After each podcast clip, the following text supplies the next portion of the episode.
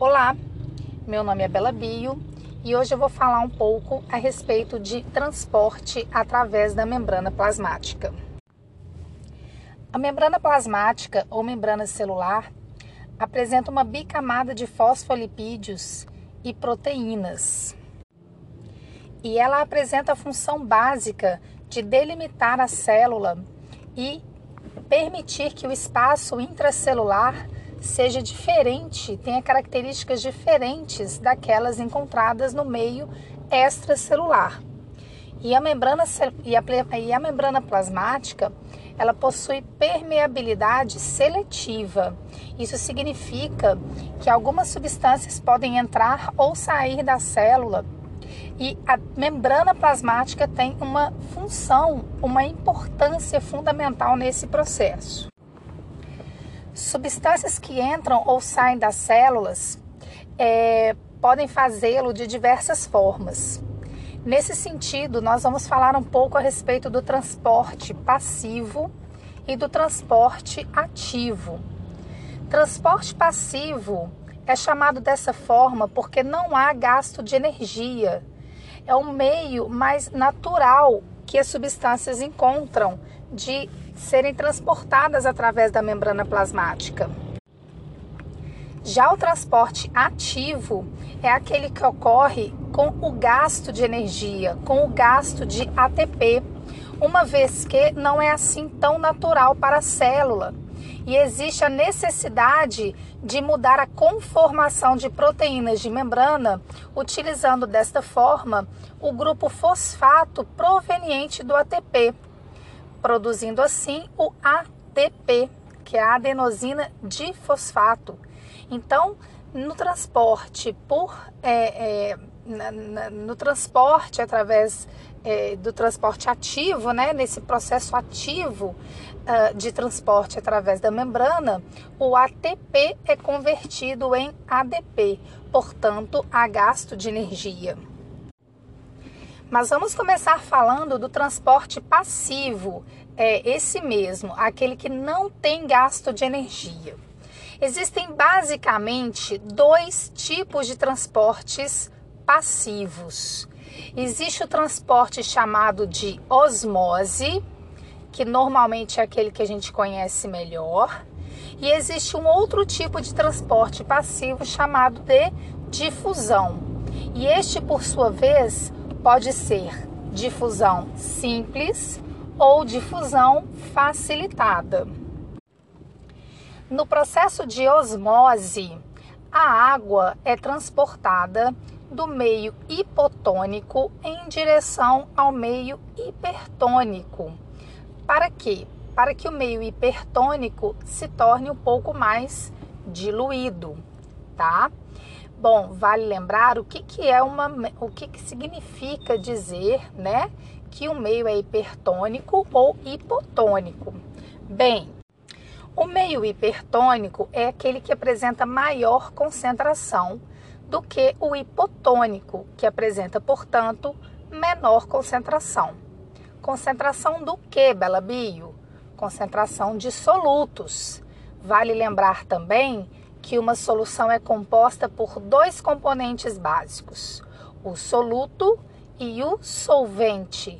E na biologia, basicamente, quando a gente fala de solvente, nós falamos da água. Então, só para a gente poder entender essa situação, vamos imaginar que você vai comer uma bela salada com muitas folhas de alface. Se você acrescentar sobre essas folhas de alface vinagre, limão e um salzinho, porque ninguém é de ferro, você tornará o meio hipertônico em relação ao interior da célula, que está, portanto, hipotônica. Por isso, a célula do alface, a célula vegetal, vai perder água por osmose porque a água vai sair do meio hipotônico interior da célula e vai caminhar em direção ao meio hipertônico, que tem um monte de sais, né? O, o cloreto de sódio, por exemplo, que você adicionou na salada. Quando esse processo acontece, A salada murcha, ela fica tristinha, a gente até perde a vontade de comer. Por isso, quando você for comer uma salada, evite temperar ela muito antes do almoço, ok? Coma sua salada, mas tempere ela bem na hora que você for comê-la, para que você não coma alface murcha. Bem, vale lembrar que esse processo foi muito importante já para a nossa sociedade. Antigamente, nós não tínhamos energia elétrica, portanto, não existiam eletrodomésticos tais como geladeira na cozinha das casas. E como que os alimentos eram conservados nessa época? Nessa época, utilizava-se o salgamento dos alimentos. No processo de salgamento, os alimentos são desidratados e além das próprias células desses alimentos, imaginando que eles são naturais, né? Os micro-organismos presentes também se tornam desidratados ao serem colocados em uma salmoura ou num ambiente hipertônico. E os micro-organismos desidratados não conseguem realizar a decomposição dos alimentos. Por isso, eles ficavam conservados por mais tempo. Bem, só para finalizar em relação à osmose, vale lembrar que a água é um solvente polar. Portanto, ela é transportada por meio de canais de água na membrana plasmática. E esses canais são proteicos. Pessoal, agora nós vamos falar a respeito do transporte passivo do tipo difusão. Existem dois tipos de difusão. Existe a difusão simples e a difusão facilitada. O que diferencia a difusão da osmose é que o que é transportado através da membrana não é a água, e sim o soluto. Pode ser, por exemplo, íons de algum tipo de sal mineral que esteja presente nos fluidos corporais ou mesmo dentro da, do citoplasma de uma célula. Bem, na difusão simples, o soluto é transportado por meio da bicamada lipídica. Nesse caso, o soluto ele tem característica, ele tem natureza apolar. E por ele ser apolar, ele apresenta afinidade química por essa bicamada lipídica. Um exemplo clássico desse tipo de transporte de difusão é simples é o que ocorre nos nossos alvéolos pulmonares. Quando a gente inspira o ar, nós estamos colocando para dentro, dentre outros gases, o gás oxigênio. E o gás oxigênio, ele é apolar, ele tem esta natureza química. E ao se deparar com uma membrana plasmática que separa um meio intracelular de um meio extracelular com diferenças de concentração desse soluto, esse transporte ocorre do meio extracelular em direção ao meio intracelular. Presta atenção que eu vou repetir.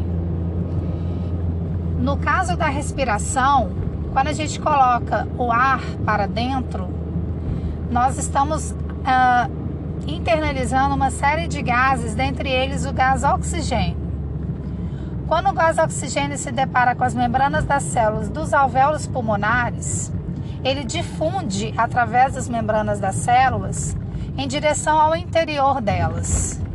Portanto, a difusão ocorre de um meio mais concentrado em soluto em direção ao meio menos concentrado.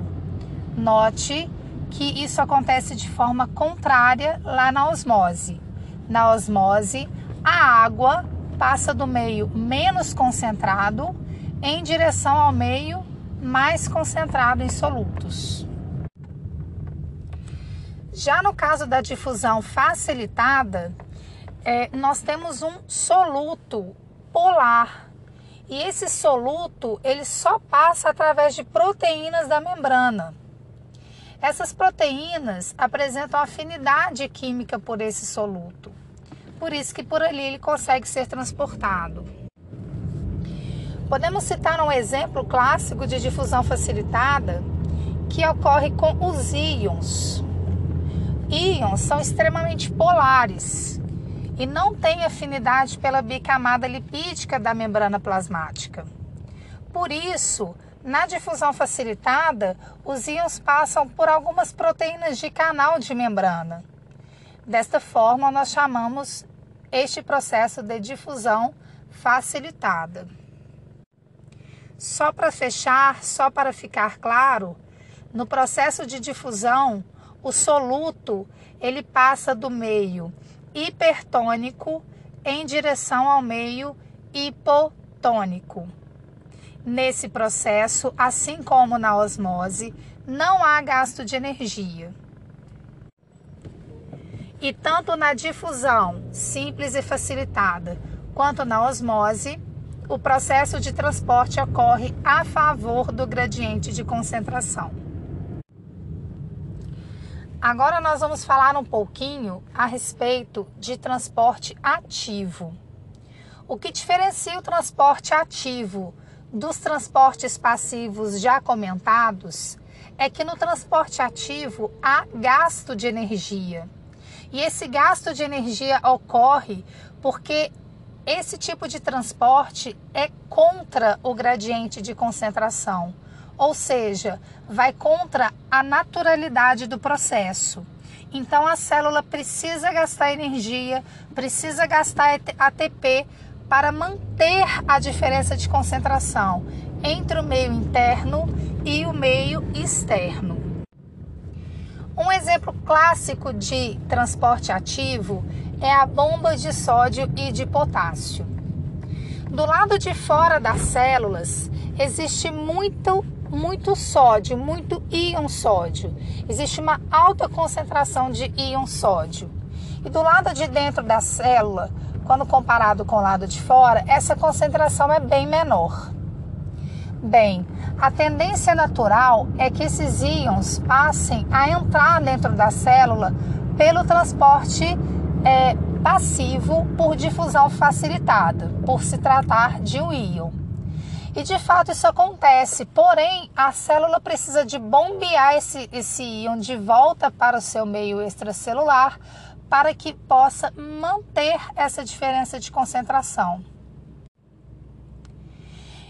E isso também acontece com o potássio, só que de uma forma oposta. Por quê? Porque o potássio ele está em altas concentrações dentro da célula, ao passo que do lado de fora sua concentração é um pouco menor. E a tendência do potássio é sair da célula por difusão facilitada. Mas a célula, muito esperta que é, bombeia o potássio para dentro a fim de manter a diferença de concentração interna e externa. Nessa bomba de sódio e potássio, então, existe gasto de energia. Como eu já falei para vocês, o ATP ele precisa estar presente nesse processo. Como que isso acontece? O ATP é uma adenosina trifosfato, ou seja, é um nucleotídeo com três fosfatos ligados nele. Bem, quando o ATP chega na proteína de membrana, ele entrega para essa proteína um grupo fosfato e esse grupo fosfato promove uma mudança na conformação da proteína de membrana, de modo que os íons sódio e potássio são bombeados, respectivamente, para fora e para dentro das células. Ao final desse processo, o ADP é gerado porque ele passa a ter apenas dois fosfatos, uma vez que o outro fosfato que formava o ATP foi devolvido, foi ligado à proteína para que essa mudança de conformação já citada ocorresse. Bem, para finalizar a minha fala desse podcast, eu gostaria de comentar sobre mais dois processos de transporte através da membrana. Eu vou falar de fagocitose, de pinocitose e de exocitose. A fagocitose e a pinocitose são processos de internalização de substâncias de fora para dentro da célula. Nesses processos ocorre uma invaginação da membrana plasmática e a formação de um fagossomo ou um pinossomo. O que diferencia a fagocitose da pinocitose é o tamanho das substâncias que estão entrando dentro da célula. A fagocitose ocorre com partículas grandes, ao passo que na pinocitose as partículas são bem pequenas. Algumas células conseguem realizar também um outro processo chamado de exocitose. A exocitose é caracterizada é, pela saída de substâncias de dentro da célula em direção ao meio extracelular. Um exemplo clássico desse processo é quando uma célula produz, por exemplo, um hormônio e esse hormônio precisa de ser exportado dessa célula. Essa exportação ocorre por meio de exocitose. A exocitose também ocorre quando uma célula faz digestão intracelular. No processo de digestão intracelular, os restos do que foi digerido precisam ser eliminados. E essa eliminação ocorre por meio da exocitose. Pessoal, vou finalizar a minha fala dando uma sugestão para vocês. Esse podcast vai ficar gravado aí no seu agregador por muito tempo, o tempo que você quiser. E você pode ouvir o podcast sempre que for necessário. Ouça, faça pausas no podcast, tente desenhar aquilo que eu te falei, aquilo que eu te expliquei. Porque dessa forma você vai conseguir concretizar e visualizar melhor tudo que eu falei eu usei muitas palavras, muitos termos técnicos do tipo hipotônico, isotônico, hipertônico. Falei sobre diferenças de concentração, falei dos nomes dos tipos de transporte. E essas ideias, elas serão melhor concretizadas se você conseguir imaginar na sua cabeça primeiramente do que, que ela se trata e tentar passar para o papel tudo aquilo que foi dito para você. Ok? Um beijo para vocês, até a próxima.